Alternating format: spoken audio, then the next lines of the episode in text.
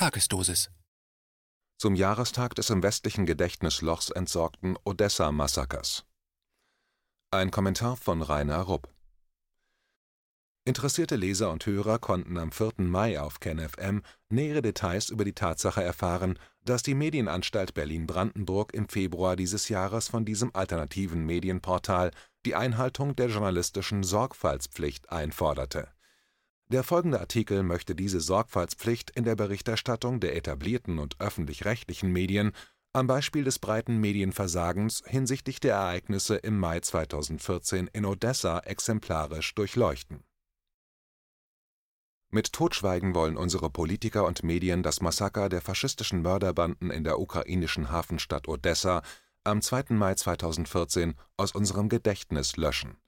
Damit soll verhindert werden, dass in der deutschen Öffentlichkeit unangenehme Fragen bezüglich der engen Zusammenarbeit der Bundesregierung und Bundeswehr mit den faschistischen Tätern in ukrainischen Regierungspositionen gestellt werden. Dabei geht man nach der Devise vor, wenn man die Augen festschließt, kann man keine Nazis sehen Dabei haben unsere Mainstream-Parteien und Medien hierzulande doch so eine feine Nase entwickelt, wenn es um das Aufspüren von angeblich rechten Umtrieben geht. Die Gesellschaft in unserem Land mag heute in vielen Aspekten gespalten sein, aber im antifaschistischen Konsens ist sie weiterhin fest vereint. Als Faschist bezeichnet zu werden, bedeutet in der Regel das gesellschaftliche Aus und auch das Ende der beruflichen Karriere. Folgerichtig ist der Vorwurf Faschist zu einem beliebten und zugleich tödlichen Pfeil im Köcher hinterhältiger Machtpolitiker unseres Landes geworden, die ihn entsprechend inflationär benutzen. Zugleich wollen diese Politiker mit Hilfe ihrer sogenannten Qualitätsmedien uns glauben machen, dass sie eine besonders feine Nase für rechte Umtriebe und faschistische Tendenzen entwickelt haben, denn mit dem Faschismusvorwurf kann man nicht nur andersdenkende Oppositionelle auf elegante Art und Weise ausschalten sondern man signalisiert zugleich der Öffentlichkeit, wie aufrecht und standhaft man unsere Demokratie gegen rechts verteidigt. Dass das alles eine scheinheilige Lüge ist, haben Sie, liebe Leser und Hörer, längst begriffen, denn sonst wären Sie nicht bei KenFM abonniert. Dennoch ist es gut, an dem aktuellen Beispiel des Jahrestags des Odessa-Massakers einmal mehr die schäbige Doppelbödigkeit unserer Mainstream-Politiker und Medien zu verdeutlichen. Einerseits werfen sie zum Beispiel den missliebigen Querdenkern Rechtsextremismus vor, und lassen diese sogar von dem Amt mit dem irreführenden Namen Verfassungsschutz beobachten, während sie andererseits echte faschistische Verbrecher unterstützen, um sie als Werkzeug im Rahmen ihrer antirussischen Geopolitik einzusetzen. Vor diesem Hintergrund war es für die deutschen Mainstream-Politiker und ihre Medien unbedingt erforderlich, dass zum Jahrestag des Massakers von Odessa am vergangenen Sonntag kein Wort über die unvorstellbaren Verbrechen verloren wurde, und als wäre das abgesprochen gewesen, haben sich alle, Politiker und Qualitätsmedien, daran gehalten und haben den faschistischen Mordrausch am 2. Mai 2014 in der Ukraine verschwiegen, wovon sich jeder schnell selbst überzeugen kann, wenn er nach entsprechenden Reden oder Artikeln im Internet googelt. Da gibt es nichts. Zur Erinnerung hier eine kurze Beschreibung der Vorgänge vom 2. Mai 2014 in Odessa, die ich zu einem guten Teil über Live-Übertragungen im Internet verfolgen konnte an diesem Tag hatte ich rechtzeitig den Hinweis über unmittelbar bevorstehende schwere Zusammenstöße in Odessa bekommen. Unterschiedliche Gruppierungen von nationalistischen Gewaltextremisten und Faschisten, die zuvor schon auf dem Maidan in Kiew mit extremer Gewalt der Putschregierung zum Sieg verholfen hatten, waren in den Tagen zuvor in Gruppen von bis zu 700 Mann in die Stadt gekarrt worden. Die paramilitärisch gedrillten und für den Straßenkampf teils mit Schusswaffen ausgerüsteten Einheiten sollten in der strategisch wichtigen Hafenstadt Odessa den Widerstand gegen die Putschregierung in Kiew brechen. Die Tragödie begann mit einer Großdemo der Nationalisten und Faschisten, die damit ihre Macht demonstrieren wollten. Ihnen stellte sich eine weitaus kleinere Gegendemo der Gegner der Maidan-Putschisten entgegen, die in einem Friedenscamp in der Stadt in Zelten kampierten. Später wurde das Stärkeverhältnis auf 1 zu 10 geschätzt. Auch aus den Live-Übertragungen im Internet ging deutlich hervor, dass die Faschisten in der großen Mehrzahl waren, dennoch wurden die Rechtsextremisten plötzlich aus den Reihen der Friedenscamper angegriffen, und zwar von einem Block von Leuten, die kleine rote Bänder am Oberarm trugen. Die meisten waren mit Knüppeln, aber einige auch Schusswaffen bewaffnet, die sie auf die Faschisten abfeuerten. Aber die Schüsse zeigten keine Wirkung, niemand fiel um, es gab keine Schussverletzungen, offensichtlich waren lediglich Platzpatronen benutzt worden. In einem einen Tag später veröffentlichten Bericht von RusTV erklärte der damals stellvertretende Leiter der Polizei in Odessa, dass die Leute mit roten Bändern tatsächlich bewaffnete Provokateure waren, die wohl den Auftrag hatten, als pro-russische Aktivisten aufzutreten und die Faschisten mit Hilfe des Schusswaffengebrauchs richtig scharf zu machen. Tatsächlich zeigen später veröffentlichte Videoaufnahmen, wie diese Leute mit den roten Armbändern noch vor der Erstürmung des Gewerkschaftshauses unter dem fürsorglichen Kommando eines später als Oberst der ukrainischen Sicherheitskräfte identifizierten Mannes in Uniform in zivilen Kleinbussen vom Tatort wegtransportiert werden. Dieser Zusammenhang ist in dem englischsprachigen Video über das Odessa-Massaker, das in der Schriftversion verlinkt ist, deutlich zu erkennen. Die durch die Schießerei aufgebrachten Faschisten stürmten daraufhin den Platz, zündeten die friedliche Zeltstadt der Gegner der Maidan-Putschisten an und jagten ihre Gegner durch die Straßen – bei diesen Kämpfen gab es sechs Tote, vier auf Seiten der Gegner der Maidan-Putschisten und zwei auf Seiten der Faschisten. Auch gab es eine unbekannte Zahl von Verletzten. Die mit Knüppeln, Baseballschlägern, Messern und teils sogar mit Maschinenpistolen bewaffneten Faschisten trieben ihre Gegner scharenweise vor sich her. Eine größere Gruppe von Verfolgten versuchte sich vor dem Gewerkschaftshaus zu verbarrikadieren musste aber schnell Zuflucht im Inneren des großen Gebäudes suchen, das dann von den Faschisten gezielt mit sogenannten Molotow-Cocktails in Brand gesetzt wurde. Videos zeigten, wie junge Mädchen unweit des Kampfgeschehens für ihre faschistischen Heldenkrieger eifrig den Nachschub sicherten, Brandbeschleuniger in Flaschen füllten und benzingetränkte Stofffetzen in die Flaschenhälse stopften. Siehe verlinktes Video ab Minute 4,22 Allein diese Bilder, aber auch die, welche die Werfer der Brandsätze zeigen, entkräften die von Kiew und dem Westen in die Welt gesetzte Mehr, dass der Brand im Gewerkschaftshaus irgendwie geschehen ist, also ein Unglück war, dessen Ursachen bis heute nicht geklärt sind. Die Lage im brennenden Gewerkschaftshaus muss unvorstellbar gewesen sein, die Suche nach Zuflucht im Inneren sollte sich für die Mehrzahl der Geflohenen als tödliche Falle erweisen. Die Ausgänge waren blockiert und vor den Flammen musste man in höhere Stockwerke ausweichen – in ihrer Verzweiflung versuchten viele Menschen schließlich, sich vor dem erstickenden Rauch auf die breiten Fenstersimse zu retten. Aber dort wurden sie von dem laut johlenden, rechten Lynchmob von unten mit Pistolen und Gewehren beschossen. Um nicht in den Flammen zu sterben, wagten schließlich etliche Menschen den Sprung aus den Fenstern im zweiten oder dritten Stock.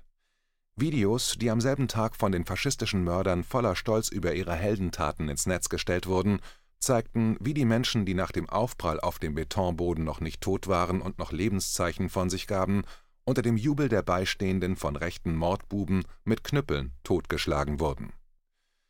Diese und andere Videos habe ich an diesem verfluchten 2. Mai 2014 live persönlich gesehen. Diese abscheulichen Videos wurden von den Ukronazis ursprünglich als Trophäe und Beweis ihrer Heldentaten ins Internet gestellt diese Video und Fotodokumente sind heute aus dem Netz verschwunden. Dafür haben offensichtlich die westlichen Berater dieser Nazimörder gesorgt. Die westliche Wertegesellschaft ist bereit, bei solch schrecklichen Verbrechen wegzuschauen, solange die Beweise für sadistische Massaker nicht in die breite Öffentlichkeit gelangen. Und die deutschen Qualitätsmedien haben in der Tat alles getan, damit die Öffentlichkeit hierzulande von dem Odessa-Massaker und seinen Tätern nichts erfahren hat Zeitnahe Artikel über das Massaker sucht man auch in den deutschen Archiven vergeblich. Die lückenhafte Berichterstattung der Qualitätsmedien war ein Skandal, der jedoch nur von ganz wenigen Menschen wahrgenommen wurde. Hier sollte es nochmals unterstrichen werden: lückenhafte Berichterstattung ist auch Lügenpresse. Die einzige Ausnahme machte die Wochenzeitung Der Freitag. Am 4. Mai 2014 titelte sie: „ Zitat, Der Mediengau von Odessa Zitat Ende und fuhr fort: Zitat, Stell dir vor, 40 Menschen werden abgefackelt und die freie Presse sieht weg. Wie das geht, haben die deutschen Medien am Wochenende vorgeführt. Zitat Ende. Weiter heißt es im Text, Zitat, die falschen Toten, die falschen Täter. Hinzukommend ein unpässlicher Zeitpunkt sowie Staatsinstitutionen, die selbst dem wohlmeinenden Teil des Publikums nicht mehr vermittelbar sind. Was macht der deutsche Qualitätsjournalist in einem solchen Fall? Er vertuscht, verschweigt, spielt runter und hypt, wenn das alles nicht reicht, künstlich hochgeputschte Alternativereignisse. Wie das Genre Manipulation und Vertuschung funktioniert, war am 1. Mai-Wochenende in der Praxis zu erleben. Über 40 Menschen, die in einem gebrandschatzten Gewerkschaftshaus ums Leben kamen, über 200 Verletzte. Eine Regierung, der an einer Aufklärung der Geschehnisse ganz offensichtlich nicht gelegen ist. Ist das ein Thema? Berichterstattenswert? Für ARD, ZDF, Süddeutsche Zeit, FAZ und den Rest des sogenannten Alpha-Journalismus explizit nicht. Vielmehr legten die deutschen Leitmedien einen Infogau hin. Zitat Ende. Am Tag nach dem Gewaltexzess in Odessa, so der Freitag, habe sich ausgerechnet „ Zitat, zum Tag der Pressefreiheit die Nacht über die deutsche Presselandschaft gelegt. Zitat Ende. “Weiter heißt es im Text: „ Zitat, Die sogenannten Qualitätsmedien glänzten in Sachen Odessa-Berichterstattung durch eine Nichtberichterstattung, die selbst in Anbetracht ihrer bekannten parteiischen Haltung bemerkenswert ist. Das Online-Magazin Telepolis war die Ausnahme. Dem blutigen Gewaltexzess unmittelbar auf dem Fuß folgte die Totschweigefront die Mehrzahl der deutschen Leitmedien versteckte die Vorfälle in der obligatorischen Ticker-Berichterstattung, also unter ferner liefen. Die Online-Ausgabe der Süddeutschen brachte zwar die Basic Facts, vermied dabei allerdings jegliche Hinweise auf Verursacher und Opfer. Bei der Berliner Zeitung rangierte Odessa ebenfalls unter nachrangig. Welt und Fokus behandelten die Ereignisse in einem oberflächlich allgemein gehaltenen Clip mit teils identischen Bildern. Zugeknöpft wortkarg gab sich auch die FAZ die Zeit schließlich versteckte das Massaker in dem obligatorischen Newsticker-Salat und konzentrierte sich stattdessen, garniert mit den üblichen Schuldzuweisungen in Richtung Russland, auf die neuesten diplomatischen Entwicklungen. Zitat Ende. Derweil wurde auf den Webseiten der Ukro-Faschisten für jeden westlichen Qualitätsjournalisten das Massaker auch in englischer Sprache als großer Sieg gefeiert. Auf der Webseite Euromaidan.pe gab es zum Beispiel die Balkenüberschrift Russian terrorists burned alive in trade union building fire in Odessa, Ukraine, May 2, 2014. Auf Deutsch: Russische Terroristen bei lebendigem Leib im Gewerkschaftshaus in Odessa verbrannt. Heute, sieben Jahre nach dem schrecklichen Massenmord, der laut offiziellen Angaben 48 Todesopfer und über 200 teils schwer verletzte ukrainische Bürger zum Opfer gefallen sind, ist immer noch niemand zur Verantwortung gezogen worden obwohl die Namen etlicher dieser faschistischen Killer seit langem bekannt sind. Auch einige Verfahren wurden seither angestrengt, aber die verliefen stets im Sand, weil die Komplizen der Mörderbande seit dem Maidan-Putsch in Politik, Sicherheitsministerien und Justiz die Schlüsselpositionen besetzt halten. Das alles zeigt, die Ukraine ist ein von Faschisten beherrschter Staat. Punkt. Die deutsche Bundesregierung samt der Mainstream-Parteien und ihrer Qualitätsmedien die hierzulande in jeder Ecke, in der sich Widerstand gegen ihre Politik regt, Rechtsextremisten und Faschismus wittern, ausgerechnet die können in der Ukraine keine Faschisten entdecken. Auch der Europarat, der sich gerne als Europas höchste Instanz für Menschenrechtsverstöße präsentiert, zeigt kein Interesse an der Aufklärung des Massakers. Für die EU und die OSZE gilt das Gleiche. Sie alle haben wichtigere Dinge zu tun, nämlich seitenfüllende Klagen gegen Präsident Putin zu verfassen, wegen einiger angeblicher Wehwehchen des russischen Freiheitskämpfers Nawalny, der wegen Finanzdelikten in Sibirien im Gefängnis einsitzt. In seiner Stellungnahme zum siebten Jahrestag des Odessa-Massakers sprach das russische Außenministerium diese Woche die internationalen Gremien nochmals direkt an. Es wies darauf hin, dass der ukrainische Präsident Wladimir Zelensky, der seit zwei Jahren an der Macht ist, im Zuge seiner Wahlkampagne versprochen hatte, beim Odessa-Verfahren eine gerechte juristische Bestrafung zu gewährleisten. Dies sei nicht geschehen. Zitat: Die Täter der Odessa-Tragödie sind immer noch nicht bestraft worden und die Ermittlungen wurden auf Eis gelegt. Zitat Ende, stellte das russische Außenministerium fest und machte deutlich: Zitat: Die Führung und die Strukturen des Europarates, der sich selbst als führende Menschenrechtsorganisation positioniert verschließen die Augen vor den mangelnden Fortschritten bei den Ermittlungen und der Rechtsprechung gegen die Organisatoren des Massenmordes auf dem Maidan und in Odessa. Diese Passivität untergräbt die Glaubwürdigkeit des Europarates und entwertet seine menschenrechtliche Glaubwürdigkeit bei anderen Themen. Zitat Ende. Untätig sei im Zusammenhang mit den Morden in Odessa auch eine andere internationale Organisation, die OSZE Sie habe angesichts ihrer Feldpräsenz in Odessa nicht übersehen können, was dort am 2. Mai geschah. Die kaum existierende Hoffnung auf einen Richterspruch, der die faschistischen Mörder in einem ordentlichen Verfahren ihrer gerechten Strafe zuführen würde, sind diese Woche noch kleiner geworden. Denn inzwischen sind Berichte aufgetaucht, laut denen der ukrainische Präsident Zelensky den mehrfach vorbestraften faschistischen Verbrecher Sergei Sternenko zum Leiter des ukrainischen Inlandsgeheimdienstes (SBU) ausgerechnet in Odessa ernennen will. Als Führer des rechten Sektors in Odessa war Sternenko 2014 direkt in die Ermordung von 48 Menschen im Gewerkschaftshaus verwickelt.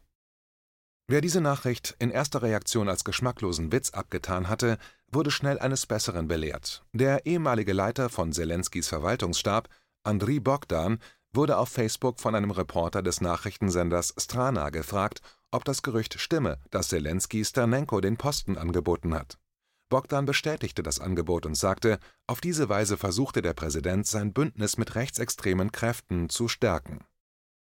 Tatsächlich wird gegen den bereits mehrfach verurteilten Verbrecher Sternenko aktuell in einem Mordprozess ermittelt, allerdings nicht wegen des Odessa-Massakers. Bereits im Februar dieses Jahres wurde er in einer anderen Sache zu sieben Jahren und drei Monaten Haft verurteilt. Er hatte im Jahr 2015 in Odessa den Bezirksrat Sergei Szczerbitsch von der prorussischen Partei Rodina entführt und ausgeraubt nach dem Urteil gegen Sternenko kam es Anfang März dieses Jahres in der Ukraine im ganzen Land zu Protesten rechtsextremer und faschistischer Kräfte. Etwa 3.000 Anhänger des rechten Sektors forderten vor dem Gebäude der Präsidialverwaltung in Kiew Sternenkos Freilassung. Dabei wurden unter anderem Selenskys Amtssitz verwüstet und 27 Polizeibeamte verwundet. Die Reaktion des Präsidenten und der ukrainischen Behörden auf die Angriffe und Verwüstungen blieb betont verhalten denn gegen die Faschisten wagt in der Ukraine keiner mehr vorzugehen. So wundert es niemand, dass Dernenko weiter auf freiem Fuß ist, auch während des Mordprozesses, in dem er aktuell angeklagt ist. Dabei lautet die Anklage, dass er im Jahr 2018 einen gewissen Iwan Kuznetsov mit einem Messer in voller Absicht umgebracht hat. Die linke US-amerikanische Website WSWS wies Anfang der Woche in einem Artikel zur Lage in der Ukraine auch darauf hin, dass die westliche Presse den angeblich inzwischen vom Faschismus geläuterten Sternenko gerne als einen Antikorruptionsaktivisten präsentiert, der zu Unrecht verfolgt wird. Ist die Ähnlichkeit zum Fall Nawalny rein zufällig? Sternenko selbst tut alles, um dieses Bild vom seriösen Antikorruptionsaktivisten zu untermauern und seine Beziehungen zu Neonazis zu verbergen. Trug er früher typische Neonazi-Militärkleidung, so zeigt er sich heute meist in Anzug und Brille. Er hat angeblich sogar einen Abschluss in Jura gemacht. Damit wirkt er seriös und ist es wert, vom Wertewesten in seinem Kampf gegen die bösen Russen unterstützt zu werden. Vor kurzem hat laut WSWS auch die krankhaft antirussische Denkfabrik, nein, Fake-Fabrik The Atlantic Council einen weiteren Schritt gemacht, um das blutbesudelte Image von Sternenko reinzuwaschen und seinem rechten Sektor einen Persilschein auszustellen – das tat sie, indem sie die Ereignisse während des Massakers von Odessa 2014 auf den Kopf stellte und schrieb: Zitat Sternenko steht seit mehreren Jahren in der Öffentlichkeit und war oft Gegenstand von Kontroversen. Er wurde erstmals bekannt als Führer der rechtsradikalen nationalistischen Gruppe Rechter Sektor in Odessa und war im Frühjahr 2014 in der ersten Phase von Russlands anhaltendem hybriden Krieg gegen die Ukraine aktiv daran beteiligt, eine vom Kreml organisierte Übernahme der Hafenstadt am Schwarzen Meer zu verhindern. Zitat Ende. Kein Wunder, dass bundesdeutsche Politiker und Medien in der Ukraine keine Faschisten entdecken KenFM ist crowdfinanziert und unabhängig. Leiste deinen Beitrag zu freier Presse und unterstütze unsere Arbeit finanziell. Wenn du zukünftig keine Beiträge verpassen willst, abonniere den KenFM Newsletter und installiere dir die KenFM App für iPhone und Android. Weitere Informationen auf kenfm.de/support. Hallo Community. In diesem Video möchten wir euch das Thema Bitcoin ans Herz legen. Wir werden euch erklären, was Bitcoins sind, wie man damit bezahlen kann und welche Bedeutung diese Währung für KenFM hat. Viele von euch haben sicher schon von Bitcoin gehört oder nutzen es sogar privat. Wie ihr KenFM mit Bitcoins unterstützen könnt und warum das für uns aktuell sehr wichtig ist, verraten wir euch jetzt. Das ist ein Bitcoin. In Wirklichkeit existiert so ein Bitcoin aber gar nicht. Es gibt ihn nur virtuell im Internet als digitale Währung in einem digitalen Konto. Bitcoin ist eine sogenannte Kryptowährung, die bekannteste weltweit. Man kann damit via Computer oder Smartphone einkaufen, spenden oder sich gegenseitig Bitcoins zuschicken. Bitcoins kann man wie Währungen oder Edelmetalle zum aktuellen Wechselkurs kaufen, verkaufen oder von Freunden zugeschickt bekommen. Einzige Voraussetzung ein E-Wallet, zu Deutsch eine elektronische Geldbörse. Das ist ein Account oder Konto, über das man Bitcoins empfangen oder versenden kann. Wie ihr wisst, nutzen auch wir bei KenFM schon seit ein paar Jahren Bitcoin, damit wir im Notfall auch finanziell unabhängig bleiben können, zum Beispiel von Banken, die uns nicht mehr mögen. Da viele Banken mit unserer Berichterstattung nicht einverstanden sind und nicht im Zusammenhang mit KenFM genannt werden möchten, kam es in den letzten Monaten so weit, dass uns gar keine Bank mehr mag. Weshalb wir leider damit rechnen müssen, vom kompletten IBAN-Zahlungsverkehr ausgeschlossen zu werden.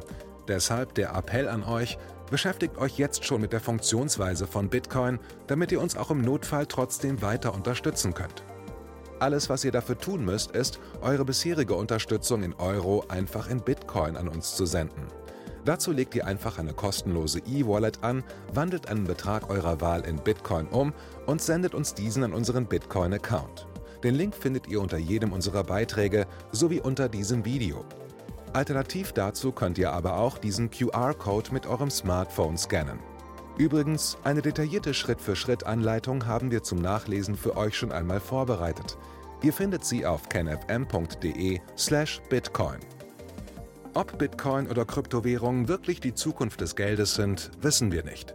Aber vielleicht ist das bald unsere einzige Option, so unabhängig wie möglich und vor allem ohne Bankkonto für euch in Zukunft weiterhin freien und unabhängigen Journalismus machen zu können.